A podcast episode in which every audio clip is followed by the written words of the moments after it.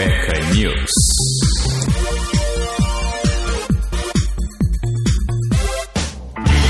Sejam bem-vindos ao Cueca News, seu jornal de formato podcast de toda, repetindo toda sexta-feira com as notícias mais importantes e curiosas da semana que passou, para você seguir aí muito bem informado para a próxima semana. E começando aqui com uma notícia um pouquinho assustadora. Uma menina de 6 anos estava se divertindo na praia de Calama, no Havaí, nos Estados Unidos, quando se deparou com um tubarão. Assustada pela situação, Anila Rezendes nadou o mais rápido possível para se distanciar do animal e deixou a água ilesa. Agora eu estou aliviado. O caso aconteceu no último fim de semana. Minha alma deixou meu corpo, disse Anila ao relatar o susto. Eu vi um tubarão, não percebi que ele estava nas minhas costas, então eu realmente queria sair correndo, eu estava realmente com medo. Especialistas procurados analisaram o vídeo e disseram que essa espécie se alimenta de peixes e costuma procurar comida em águas rasas, portanto, é provável que o tubarão estivesse perseguindo peixes na praia, sem ter a menina como alvo. Ainda assim, os especialistas disseram que a Nila agiu corretamente, pois em situações de encontros tão próximos como o dela, a melhor coisa a se fazer é sair sair da água, dando espaço para o animal. Então já sabem, encontrou tubarão, sai correndo de lá. E a Grã-Bretanha está prestes a abandonar a regra de distanciamento social, o que significa que as pessoas precisam ficar pelo menos a um metro de distância, disse o ministro Boris Johnson nesta segunda-feira. Segundo o primeiro-ministro, o fim do distanciamento social deve entrar em vigor no dia 21 de junho. Aí os britânicos, que já foram um grande problema ali na pandemia, foi um dos epicentros também ali na Europa e agora já está com o fim do distanciamento social decretado a partir do dia 21 de junho de 2021.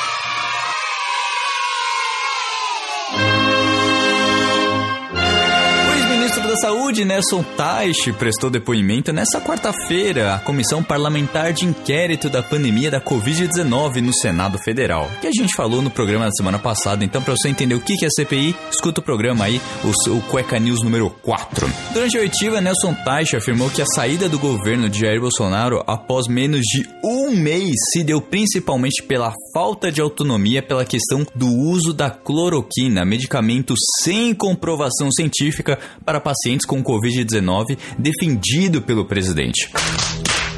Taishi foi o segundo ex-ministro da Saúde do governo Bolsonaro a prestar depoimento à CPI. Na terça-feira, dia 4, Luiz Henrique Mandetta foi ouvido durante cerca de sete horas no Senado. O senador Omar Oziz adiou a oitiva em um dia após também o ex-ministro da Saúde, Eduardo Pazuello, o mesmo que no Cueca News da semana passada, estava andando por Manaus sem máscara, alegar ter entrado em contato com dois servidores que foram diagnosticados com Covid-19 e seu depoimento foi adiado.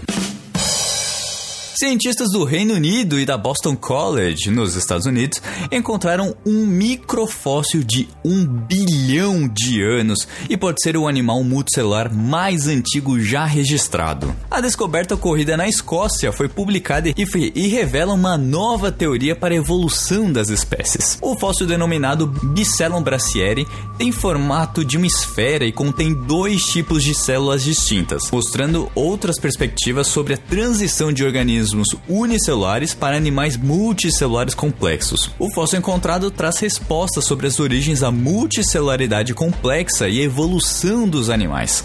Os cientistas conseguiram estudá-lo graças ao seu estado de preservação. A descoberta desse fóssil nos sugere a evolução dos animais multicelulares ocorreu há menos de um bilhão de anos e que os principais eventos anteriores à evolução dos animais podem ter ocorrido na água doce, como lagos, e não no oceano, explica Charles Wellman Bauman, coautor do estudo e professor da Universidade de Sheffield, no Reino Unido. A Blue Origin, empresa espacial de Jeff Bezos, finalmente definiu uma data para a primeira missão comercial de passageiros após seis anos realizando testes na nave New Shepard, de escolhido é o dia 20 de julho. A empresa anunciou também que um dos primeiros passageiros será o vencedor de um leilão online. Sim, qualquer pessoa pode dar um lance no site da Blue Origin, de acordo com um tweet postado na manhã desta quarta-feira. A primeira rodada do certame começou começou no dia 5 de maio e vai até o dia 19, com lances lacrados. Na rodada seguinte, no dia 19, os lances serão abertos. E um terceiro leilão ocorrerá ao vivo no dia 12 de junho para chancelar o nome do passageiro. Os lucros do leilão serão doados ao Club for the Future, uma fundação não governamental que visa inspirar crianças a estudar ciência e tecnologia. O assento leiloado será único à venda ao público em geral nesse primeiro voo, sendo os demais assentos preenchidos por pessoas selecionadas pela Blue Orange. De acordo com o site da empresa, no entanto, existem alguns pré-requisitos para ingressar na New Shepard. Todos devem ter entre 18 anos ou mais, estar em uma boa forma física para subir 7 lances de escada em 1 minuto e meio, ter entre 1,50m e 2 metros de altura e pesar entre 50 e 101 quilos. Além disso, os passageiros devem, também devem ser capazes de apertar e soltar o cinto do assento em menos de 15 segundos, ficar até uma hora e meia amarrado numa cápsula com escotilha fechada e suportar até 5.5 G. Meu Deus! Durante a descida. Para você ter uma ideia, os pilotos de caça supersônicos são capazes de aguentar uma aceleração de 9 G. A cápsula foi projetada justamente para se desprender do foguete assim que ele atingir um pico em torno de 100 km da Terra. Ela ficará alguns minutos suspensa antes de saltar de paraquedas de volta à Terra. Ao todo, os futuros passageiros passarão um total de 10 minutos no ar. E aí, tá com uma graninha extra para dar um lance?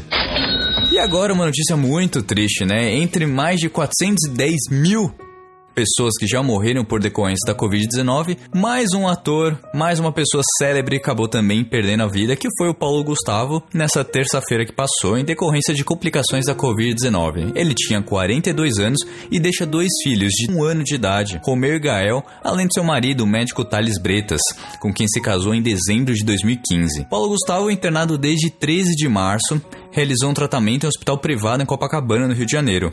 Pouco depois, no dia 21, ele foi entubado devido a dificuldades respiratórias causadas pelo novo coronavírus. Após alguns dias de evolução favorável, Paulo Gustavo voltou a piorar no início de abril, necessitando um tratamento conhecido como oxigenação por membrana extracorpórea, ou ECMO. Mas no fim de abril houve uma nova piora no quadro do ator, apresentando uma pneumonia bacteriana. De acordo com o último boletim médico, o ator morreu às 9h12 da noite por causa causa de complicações da Covid. Durante a longa internação do ator, diversos artistas manifestaram solidariedade pedindo orações pela sua recuperação. Tata Werneck chegou a convocar uma oração coletiva pela saúde de Paulo Gustavo e de outras vítimas de Covid-19. O Paulo é assim, generosidade pura, engraçado 24 horas. Rezemos hoje por ele e por todos que estão precisando de saúde, pediu a apresentadora.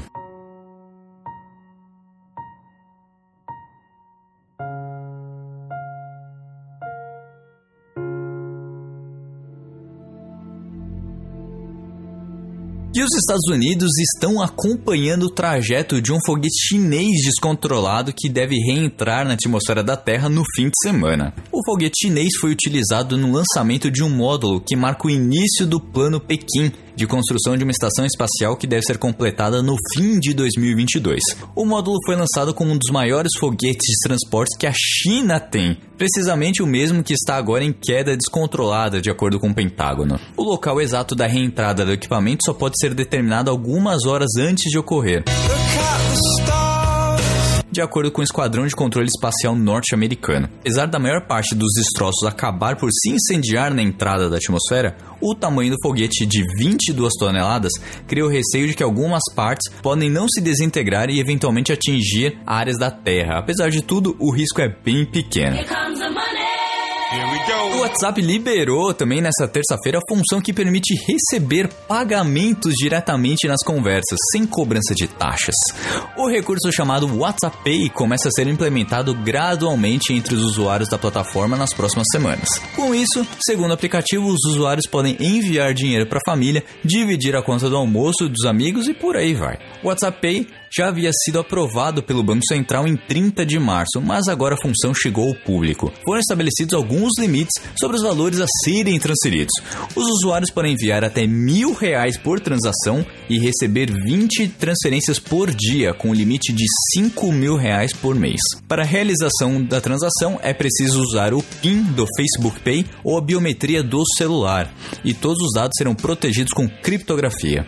No WhatsApp, o usuário poderá cadastrar um cartão de débito, um múltiplo com função débito ou ainda um pré-pago com as bandeiras Visa e Mastercard emitido por alguns dos bancos participantes: o Banco do Brasil, o Banco Iter, Bradesco, Itaú, Unibanco, Nubank, Mercado Pay e Sicredi. Todas as transações serão processadas pela Cielo. O Brasil é o segundo país onde o serviço de mensagens lança transferência de dinheiro. Na Índia, o maior mercado do WhatsApp, com 400 milhões de usuários, o Facebook obteve aprovação para iniciar os serviços financeiros em novembro. Mas o Banco Central ainda não deu sinal verde para o WhatsApp lance o pagamento com comerciantes. O serviço deve ser pago e é adicionado uma nova linha de receitas para o WhatsApp. No ano passado, os pagamentos com cartão no Brasil totalizaram 2 trilhões de reais, um aumento de 8,2% em relação a 2019. E para encerrar o Cueca News dessa semana, uma das notícias mais impressionantes que eu já vi na face dessa terra. O governo do Mali anunciou que uma jovem pensava estar grávida de cétuplos, que já é não é pouca coisa, né? Sete crianças ao mesmo tempo, deu à luz no Marrocos a nove bebês. Isso mesmo, nove bebês. Cinco meninas e quatro meninos, todos estão bem. Hamida Cissé, de 25 anos, é natural de Timbuktu. Ela foi transferida no dia 30 de março de Bamako, onde estava com tratamento para Marrocos, para um melhor acompanhamento dessa gravidez fora do normal, segundo o Ministério da Saúde. Os especialistas estavam preocupados com a saúde e com as chances de sobrevivência dos fetos. A mãe deu à luz por cesariana a nove bebês, em vez dos sete anunciados pelos resultados dos exames no ultrassom realizado no Mali e no Marrocos. Até agora, mãe e seus filhos estão bem, disse a ministra da Saúde. A ministra ainda felicita as equipes médicas do Mali e do Marrocos, cujo profissionalismo é a origem do desfecho feliz dessa gravidez. E deseja aos bebês e à mãe vida longa e duradoura. Com certeza, uma vida longa e duradoura, porque uma criança já é complicada, imagina sete agora sabendo que são nove, não é mesmo? Pois é, com essa notícia feliz de aumento da população mundial, eu encerro mais um Cueca News aqui para vocês que estão acompanhando esse projeto que tá dando muito certo e com certeza trará muitos frutos ainda aqui pro Cueca Apertada. Lembrando que segunda-feira tem programa novo, sim, toda segunda-feira tem programa novo, toda sexta-feira tem Cueca News, a gente não para de produzir conteúdo para vocês, ouvintes queridos do Cueca Apertada, tá bom? Então eu fico por aqui, eu espero que você tenha gostado, se divertido, aprendido alguma coisa aqui no Cueca News dessa semana, tá bom? Um beijo a todos, um bom Dia das Mães aí para vocês que vão aproveitar com suas mães, seja longe, seja perto, aproveitem essa data muito especial, tá bom? Um beijo a todos e até segunda-feira. Tchau!